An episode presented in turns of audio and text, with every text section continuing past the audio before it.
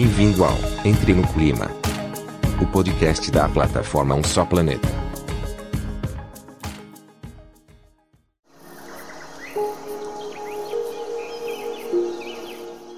Este episódio faz parte de Um Só Planeta, maior movimento editorial brasileiro para promover práticas sustentáveis, em parceria com Ambipar, Braskem, Endi e Natura. Acesse, informe-se, atue. Não existe planeta B. Um só planeta.globo.com.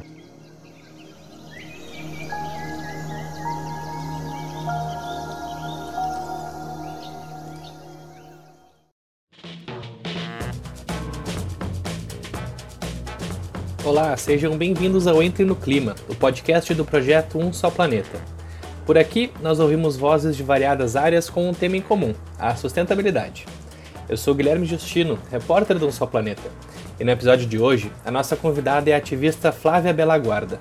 Ela é fundadora da La Clima, rede de juristas latino-americanos dedicada a estudar a relação entre clima e justiça. E também coordena a área de política e justiça climática no Brasil do Climate Reality Project, uma organização criada pelo ex-vice-presidente americano Al Gore. Nessa conversa, comentamos a importância que o tema da justiça climática tem tomado na sociedade. Flávia, que participou da Conferência do Clima da ONU em Glasgow, analisa o impacto que essas discussões tiveram na COP26 e também conta como o Brasil tem se saído nesse assunto. Vem com a gente conferir essa conversa.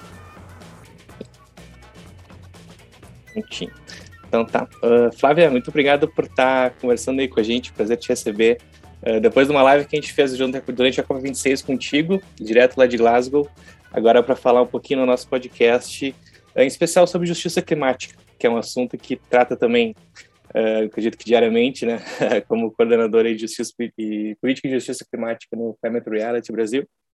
E é um tema que, assim, tem surgido com muita força, acho que especialmente durante essa COP, né, que teve tanta discussão, tantas discussões sobre seria muito inclusiva, acabou talvez não sendo. Uh, teve uma participação muito forte de jovens, de ativistas, uh, mas talvez mais forte fora do próprio plenário da COP, né? Então, é um assunto que a gente quer trazer porque tem ganhado bastante força, assim. Mas eu queria começar, na verdade, te perguntando uh, se a gente pode definir justiça climática, talvez seja um pouco presunçoso, mas explicar um pouquinho o que, que é, assim, o que, que significa justiça climática e por que, que é importante a gente estar tá falando desse assunto uh, sabendo né, que, por exemplo, as mudanças climáticas não atingem uh, da mesma forma todas as pessoas. Né? Exatamente. Eu fico muito feliz de ver que justiça climática ela está criando corpo, né, ganhando força ao longo dos anos. Porque há uns 5, 6 anos atrás, quando eu me especializei no tema, era muito difícil, inclusive, achar literatura a respeito. Era uma coisa muito pouco falada. Então, ver a pauta climática crescendo ao longo dos anos e principalmente vê-la tão pulsante nessa COP foi maravilhoso.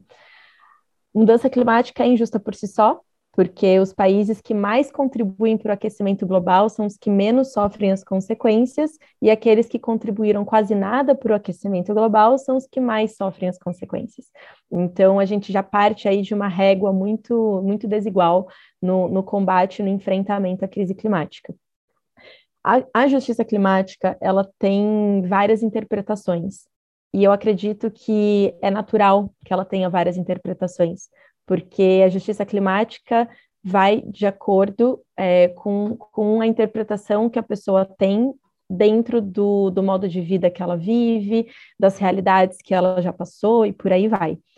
O Acordo de Paris cita muito pouco justiça climática. A gente tem assim algo no preâmbulo e, e só, e ela ainda não é, não não está sendo, não foi enraizada é, dentro do Acordo de Paris.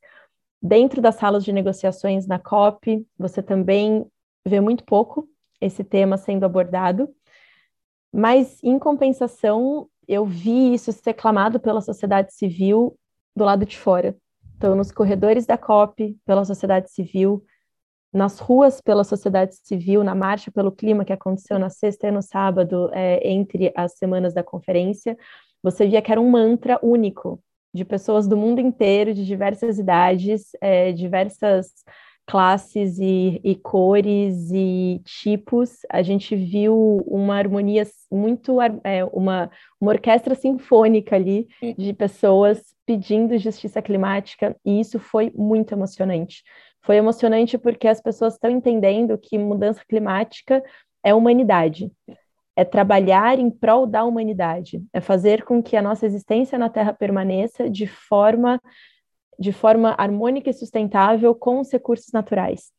Que a gente consiga, sim, ter desenvolvimento econômico, porque isso é importante, porém, de uma forma limpa, com uma eficiência energética, sem utilizar os recursos da forma como são utilizados hoje, sem aquela ilusão de que tudo é infinito, muito pelo contrário, as coisas são finitas.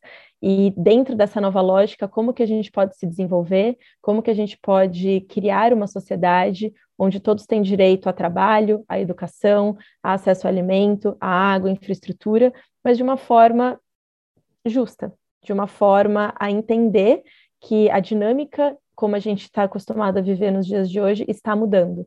Então, a justiça climática, ela, ela aborda todos esses temas, todos esses pilares da sociedade de forma transversal. A mudança climática, ela, ela traz um desafio muito grande para a gente, que é pensar diferente para criar resultados diferentes. Se a gente insistir em resolver as questões e os desafios climáticos com a mentalidade que a gente vem resolvendo os problemas até os dias de hoje, a gente não vai ter resultado diferente, nada vai mudar. A justiça climática, eu vejo que ela vem como um pilar fundamental para nos forçar a pensar fora da caixa, a trazer o aspecto humano para dentro dos debates, para que assim a gente possa criar resultados diferentes. A minha interpretação de justiça climática, é, de forma muito concisa, é humanizar a mudança climática. Eu acho que a justiça climática ela traz muito esse elemento que é fundamental e que a gente vê pouco. Mas existem milhares de outras interpretações. Eu gosto de muitas outras que a literatura traz, mas para ser objetiva no que eu entendo por justiça climática é muito essa questão de humanizar a pauta. Legal, acho que fica muito claro e também fica bastante. Às vezes a gente não, não consegue definir ela assim, mas dando um exemplo, uh, por exemplo, quando ao final da COP, muitos países, especialmente pequenos, assim, mais vulneráveis né, à mudança climática, uh, se opuseram fortemente, por exemplo, aquela mudança que teve do acordo final de, em vez de eliminar gradualmente o carvão e reduzindo gradualmente o carvão. Então, talvez fique muito claro o exemplo de que quando países menores, mais vulneráveis, uh, se opõem mais fortemente a talvez uma diminuição assim na ambição climática, uh, se vê muito claramente que eles são os mais afetados, que para eles é mais urgente, né? Então, uh, como como tu mencionou muito bem, não atinge direto, exatamente igual proporcionalmente todos os países, né? É por isso que a gente vê ativistas tão preocupados e também por isso que a gente vê países que são mais vulneráveis, né? Talvez uh, eh, para quem é mais ainda mais urgente, né, uh, uma ambição para combater a crise climática uh, tomando a frente, né? Então, nesse momento a gente vê o quanto que a justiça climática é importante, o quanto que a crise climática atinge de maneiras diferenciadas pessoas diferentes e países diferentes, né? Sim, exatamente. E é, infelizmente, é o modus operandi da sociedade. A gente, infelizmente, está acostumado a ver isso refletido em outros, em outros momentos, em, outros, em vários outros setores da sociedade, e a gente precisa começar a agir diferente. Quando a gente tá dentro, olha, né, as salas de, das negociações dentro da COP, ou até mesmo as, as reuniões bilaterais, a força dos países, quando vêm os Estados Unidos e as Ilhas do Pacífico, por exemplo, e você vê é, é muito, é muito difícil esse, é, essa negociação, porque o interesse econômico ele se sobressai. E a gente precisa trabalhar dentro da lógica que ela existe hoje, precisa entender essa lógica, para, por meio dessa lógica, começar a transformar. Seria muito lindo se a gente pudesse resetar, né? A gente reseta e vamos começar do zero, como a gente novo, né? acredita né? que precisa, mas não é isso que vai acontecer. A gente teve momentos importantes na COP, como essa o começo do fim do carvão, eu acho que ficou muito claro na COP, com os posicionamentos, inclusive de, do setor privado, muito relevante dentro desse mercado. mas a, a urgência, ela, ela está posta, ela ela está mais clara do que nunca. E isso já vem sendo avisado há muito tempo. Eu costumo dizer que a gente tem a faca e o queijo na mão. Nós temos os dados, a ciência, a tecnologia trabalhando em favor do enfrentamento à crise climática. A gente já consegue ter estudos de análise de risco climático que mostra a dinâmica da cidade, como ela estará daqui 50, 60, 100 anos. E isso nos permite conseguir é, não ser reativo à desgraça, mas ser preventivo aquilo que vai vir a acontecer. E eu uso a Covid, é um ótimo exemplo para ser usado. A Covid, ela, ela vem de um desequilíbrio, porque, enfim, por consumir carnes que não, não são, não deveriam estar na dieta humana, e dessa forma o vírus chegou. Só que chegou de uma forma muito rápida, ou seja, nós estamos conectados. Antes as pessoas não conseguiam entender que o ar que a gente respira no Brasil é o mesmo ar que se respira na China. A água que passa por aqui é a água que passou por lá. Nós somos uma unidade. Então, o que acontece no seu vizinho reflete na sua casa. E, e a Covid conseguiu tangibilizar isso, que para muitas pessoas era difícil é, compreender. Então, eu acredito que a Covid ela, ela foi, infelizmente, um ensaio para muitas outras coisas que virão. E parece apocalíptico, mas vamos olhar essa questão climática, vamos olhar essa crise com olhar de janelas que se abrem para oportunidades. Porque, frente a uma crise, a gente tem total capacidade de inovar e de ser criativo, além de todos os outros elementos que eu trouxe, como os dados, a ciência, a tecnologia. Então, a gente tem os elementos necessários para construir essa nova sociedade. A gente tem os elementos necessários para trazer a regeneração para dentro do nosso dia a dia, como cidadãos, como sociedade. Mas falta um elemento que é a vontade política. E sem esse elemento, as brigas elas vão continuar não justas entre grandes potências e pequenos países. E quando a vontade política ela entende o que significa a crise climática na sua essência, que é uma crise da humanidade, e passa a exercer seu papel de representante para representar principalmente aqueles que mais precisam, eu acredito que a gente consegue ultrapassar essa camada, sabe? Mas falar é muito fácil. A gente sabe que falar é fica até poético, mas é o caminho. Então, a COP vendo essa demanda social, sabe, vendo os países, inclusive os mais é, afetados, falando cada vez mais, tendo mais espaço, vendo essa pauta aterrizar nos territórios, municípios do mundo inteiro trazendo políticas concretas, vendo esse movimento, traz uma esperança muito grande de que sim, a gente vai conseguir. Eu não tenho dúvida disso. Não tenho mesmo. A gente vai conseguir passar por essa. Não vai ser simples, não é simples, não é fácil, é extremamente complexo, mas um dia de cada vez e a gente vai conseguindo aumentar o número de pessoas que têm acesso ao que está acontecendo, a gente, as demandas sociais vão criando cada vez mais, vão, vão tendo, né, cada vez mais força, e com isso, isso se reflete no setor privado e nas mudanças que estão acontecendo, como também vai se refletir na política. E dessa forma, todos os setores remando para o mesmo lado, a gente consegue uma transformação estrutural. Legal.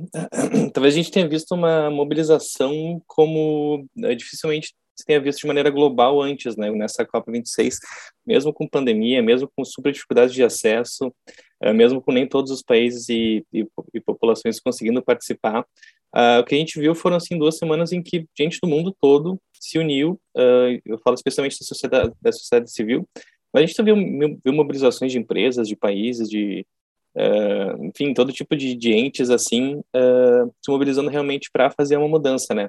Uh, só que a mudança passa, olha, muito, muito, muito pela política, né? Pela vontade política.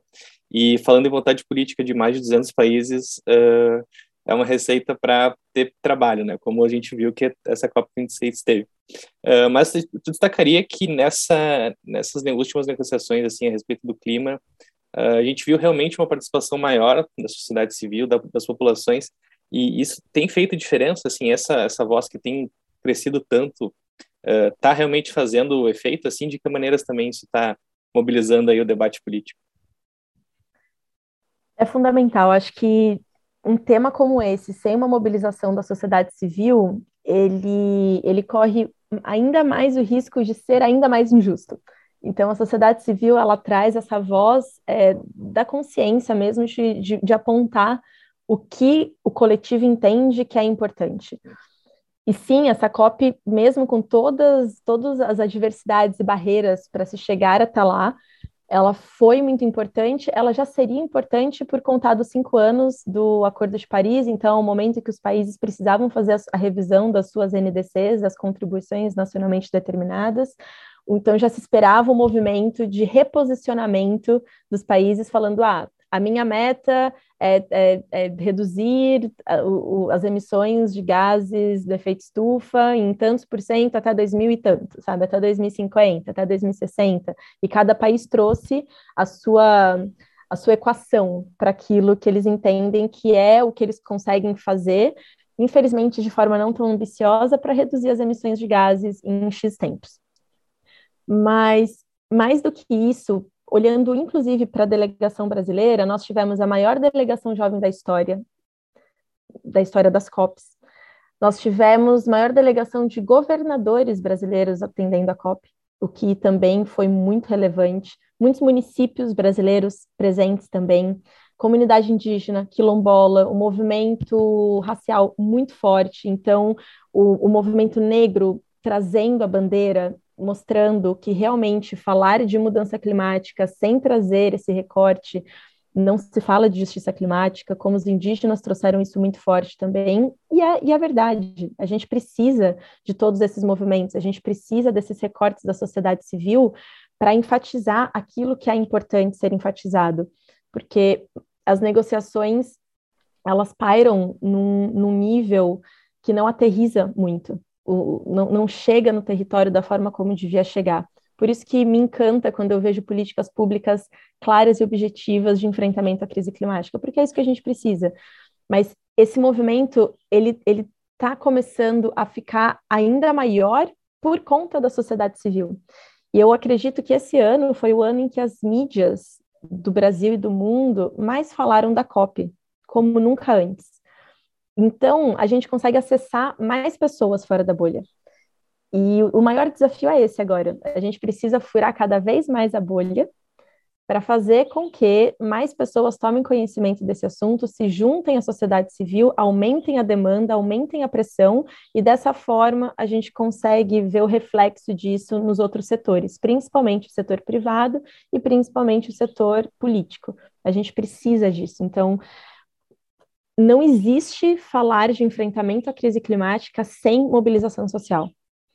É, não, não dá para, não existe uma equação sem esses dois elementos juntos. A gente precisa da pressão social e a pressão social ela pode acontecer de várias formas. Eu acredito muito na forma colaborativa da pressão social. Eu, como sociedade civil, mostro para os demais setores da sociedade o que o coletivo entende como certo mas mais do que apontar o dedo para onde está errado, a gente quer ajudar a construir para o certo. E quando a sociedade civil se coloca nesse lugar de a gente está aqui com um olhar crítico, mostrando para vocês que justiça climática precisa estar no centro de toda e qualquer decisão climática, significa que a gente quer estar tá junto para colaborar e construir isso junto. E dessa forma a gente consegue potencializar muito mais. É um caminho de muito diálogo, é um caminho de olhares extremos que precisam encontrar aquele meio de campo para fazer com que a gente ande para frente ao enfrentamento à crise climática, sem ideologias por trás, com o um único olhar de que nós estamos, como humanidade, olhando para a preservação da nossa existência. Ponto. E dentro dessa lógica, como que a gente pode caminhar? E os caminhos são muito claros, né? principalmente descarbonização para ontem e adaptação são, são dois pilares que não são indiscutíveis. Agora, sabendo disso, a partir de agora, o que, que pode ser feito? E, e, mais importante do que a COP é o que se faz depois dela. Então, foi, foi fundamental a mobilização da sociedade civil na COP, mas vai ser ainda mais importante que essa mobilização continue a partir de agora até os próximos anos, porque aí é uma longa jornada que a gente tem para o desenvolvimento de projetos, políticas e transformação estrutural da sociedade.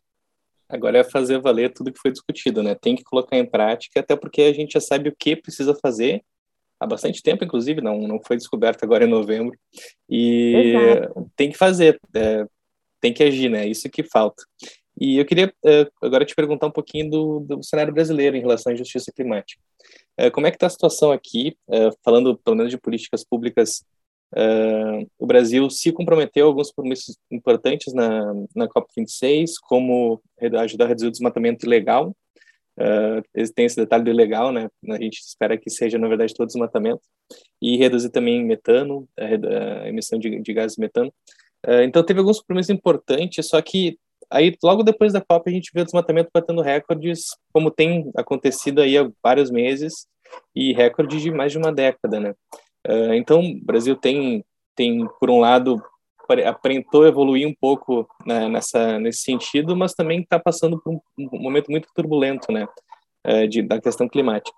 E eu queria te perguntar justamente agora eh, sobre a realidade da justiça climática no Brasil. Né? Como é que está a situação aqui? A gente tem visto avanços uh, ou tem mais acumulado retrocessos nesse sentido? São, são dois campos diferentes. O, o posicionamento e, e, e, os caminhos que o governo federal desenvolvem na agenda climática, que a gente sabe que tem um posicionamento muito negacionista, e a gente precisa ficar muito atento, porque é, a sensação que dá é um ganha de um lado para tirar do outro, sabe? Então fica naquele jogo. A gente tem que ficar sempre um pouco desconfiado do que vem e foi muito, né, o timing foi muito estranho é quando o, é, os números de desmatamento saem um pouquinho logo depois da COP. Então, a gente, é, a gente sabe qual é o posicionamento, mas o que eu vejo é que esse posicionamento, um tanto negacionista do governo federal, trouxe um protagonismo para os estados e municípios nunca visto antes no Brasil na agenda climática. E é muito legal ver governadores, governadoras, prefeitos, prefeitas entendendo que essa pauta é do território também. Isso é um, é um, é um pilar. E o pilar da justiça climática, ele caminha em paralelo, principalmente e quase que por inteiro na sociedade civil. A justiça climática, ela sempre existiu no Brasil, mas nunca com esse nome ou com um movimento forte para isso. Mas se, se a gente olhar para os movimentos da sociedade civil de norte a sul do nosso país, os movimentos que, que tra trabalham em prol da preservação, é, de, uma, de um resgate cultural, é, enfim, de, de, de, quilombolas, indígenas, periferias, sabe, é, até mesmo dentro de centros urbanos. Enfim, tem, tem milhares de movimentos no Brasil, movimentos maravilhosos e fundamentais. E eles nada mais fazem o que a justiça climática traz que é essa questão de participação, de escuta, de educação, trabalhando com uma transparência, tentando uma conexão com outros setores para levar aquilo que a sociedade civil está falando. Então, o Brasil ele é muito rico em justiça climática. O Brasil ele tem histórias e mais histórias de movimentos. A gente recentemente, na Enseada da Baleia, teve um processo de migração climática muito forte aqui no Brasil, que a comunidade conseguiu se reinserir dentro de um parque estadual, mas com muita luta de lideranças femininas daquela comunidade. E isso é, um, é uma história crua e nua do que é justiça climática, ou melhor, a falta dela, de apoio no momento tão sério para uma comunidade que teve que migrar de um lado para o outro. E dentro disso vem toda uma perda cultural, saúde mental, enfim. Aí você desce em, assim, camadas muito complexas de reajuste dentro disso tudo. Mas o Brasil, ele pulsa justiça climática. A, a sociedade civil, ela é muito forte nisso. Eu acho que o, o importante da justiça climática para o Brasil é que a gente consegue trazer um nome maior para pontos que, que já acontecem no Brasil. Então, hoje são pontos que são meio sozinhos, espalhados de norte a sul. Mas quando a gente traz o movimento de justiça climática e começa a conectar com tudo isso que já acontece no Brasil, a gente consegue endossar, a gente consegue criar uma onda muito maior, porque cada um olha para um, o seu local, para a preservação ou para questões muito individuais daquela região. E precisa, porque territorializar a mudança climática é exatamente isso. Mas a sensação de se sentir sozinho é muito forte, de nadar, de morrer na praia nadando, é muito forte. Mas quando a gente aterriza a justiça climática para o território brasileiro, mostrando que não está começando do zero, muito pelo contrário, a gente tem anos e anos e anos de movimento de justiça climática aqui, mas trazer um nome para isso, conectar esses pontos e fazer com que essa onda crie um, uma força maior, potencializa. Potencializa a demanda social potencializa o conhecimento, potencializa as conexões, os, as, é, as participações, potencializa pontes para outros setores.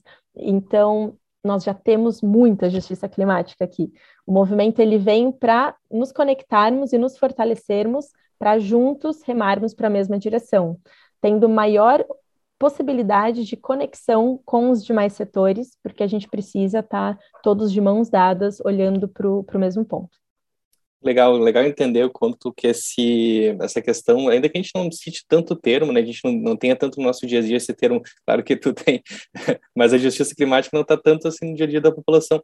Só que esse, o termo, né, só que a gente vê o quanto que essa realidade está presente assim na nossa vida, né, é, o quanto que a gente lida com isso diariamente o quanto que isso é, é importante na sociedade de muito tempo, né? Então, legal perceber o quanto que, que esse é um tema que está tá presente nas nossas vidas e vai estar tá cada vez mais, porque realmente é algo que só está crescendo, né? Isso tende a aumentar realmente para a gente conseguir um mundo mais justo aí.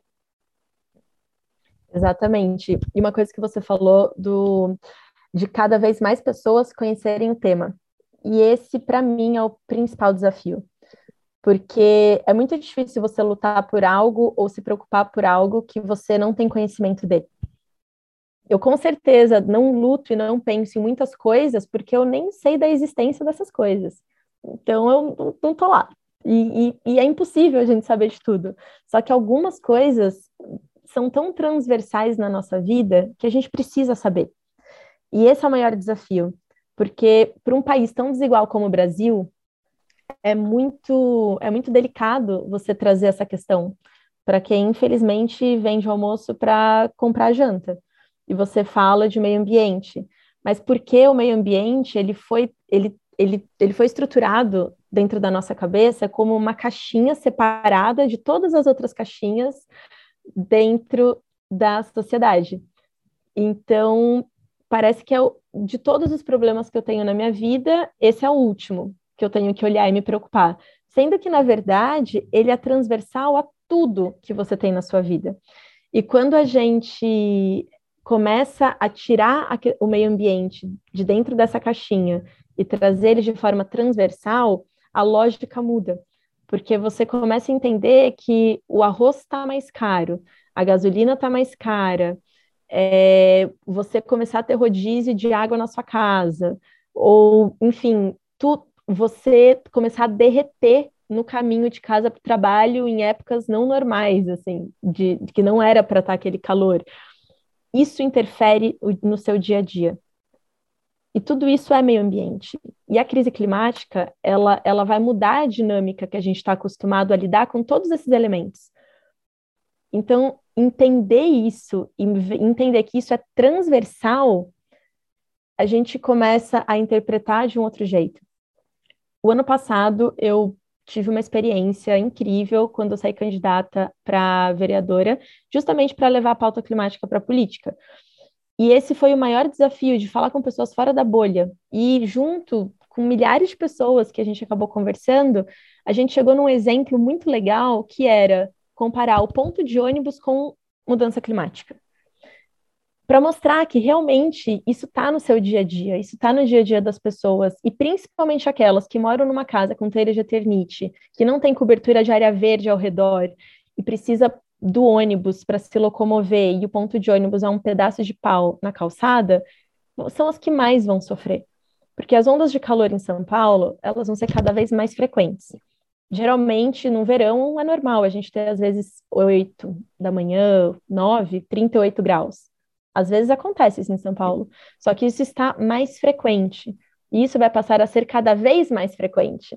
Ou seja, de 365 dias no ano, a gente, a, a, os dados, a ciência mostra que daqui a uns anos a gente vai chegar a ter quase 180 dias no ano, com um pico de calor de 40 graus às 8, 9 horas da manhã.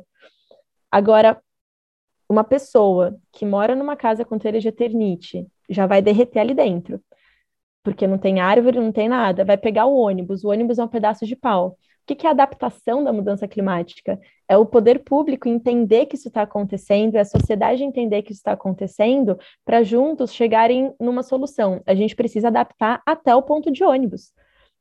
O ponto de ônibus ele precisa ter cobertura, ele precisa, talvez, enfim, ter uma circulação de ar ou mais cobertura de áreas verdes em volta, precisa ser humano para que as pessoas passem a viver bem nessa nova lógica porque isso é reversível. Essas coisas, elas dificilmente vão, a gente vai conseguir mudar esse cenário. Elas vão acontecer. O IPCC trouxe muito claro que três coisas já são irreversíveis na questão climática: o degelo, o aumento dos oceanos e a, a mudança do, de temperatura dos oceanos. E como que isso reflete no todo? A gente, assim, as dinâmicas estão mudando. Então, quando a gente conecta essas mudanças no dia a dia, as pessoas entendem que isso é imediato. E por ser imediato, a gente precisa de uma ação agora. Uma ação agora que não seja paliativa, a gente tem que parar de tapar o sol com a peneira, mas de uma forma que essa transformação, essa adaptação permita com que as pessoas continuem a viver com dignidade. Ou aquelas que já não vivem com tanta dignidade vão passar a ter muito menos. Aí que a gente precisa ter um olhar ainda mais atento porque a gente precisa fazer com que elas consigam ter essa dignidade para conseguir viver no dia a dia com os elementos básicos que o nosso dia a dia pede. Só que vai ser cada vez mais escasso e vai ser cada vez mais complexo. E a justiça climática ela é fundamental nesse olhar. Se a gente não trouxer a justiça climática para o centro, para ter um óculos disso, para tudo que a gente olha, a gente vai estar tá de novo resolvendo os novos problemas com a cabeça antiga, e a gente precisa, inclusive, mudar essa chavinha. Certo, Flávia. Queria te agradecer muito por essa, mais que uma conversa, essa aula de justiça climática aí. É um tema que a gente tem tentado abordar mais e que, como muito bem exemplificou ao longo dessa conversa, está presente na nossa vida, só falta a gente entender, né? E botar isso mais em prática. Mas muito bom ter conversado contigo, só queria te agradecer pela, pela participação e pela, pela aula mesmo, assim, desse assunto que a gente tem visto como tem crescido a importância e cada vez mais, né? Cada vez mais vai ser importante. Sim, eu que agradeço. Foi uma delícia estar aqui com você hoje. Espero que muitas pessoas escutem e queiram saber cada vez mais sobre justiça climática. Inclusive, posso só dar um spoiler muito lá, legal? É, na COP, a gente fez, a gente, não é nem spoiler mais, na verdade, mas a gente lançou o livro é, de justiça climática. Foi um livro traduzido para o português da Mary Robinson sobre justiça climática. Uhum. E é um livro super didático, não é técnico, ele traz 11 histórias de mulheres ao redor do mundo e a sua relação com o enfrentamento à crise climática e onde e como a justiça climática se coloca dentro dessas histórias. Uhum. A gente escreveu um livro, um capítulo de contextualização dentro desse livro, trazendo um pouco o, o histórico do Brasil, mas é um livro que eu recomendo muito para quem tem interesse em, em, conhecer e aprofundar um pouco mais. Já está disponível em todos os sites de venda, sim. É um livro curto, são cento e poucas páginas e didático para falar de justiça climática para aqueles que não são da bolha. Então, Legal. quem tem interesse, super recomendo. Nos repete o título e a autora? É Justiça Climática, uhum. da Mary Robinson. Legal. O pessoal encontra aí nas livrarias, nos sites também. Sim, é, é bem bacana. Super recomendo. Tá, legal. Traduzido com muito amor. Vou atrás também. então tá. Obrigado, Flávia. Esse podcast é um oferecimento de um só planeta. Movimento editorial brasileiro de maior impacto para enfrentar a crise climática. Comente, compartilhe ideias, engaje. Porque não existe planeta B.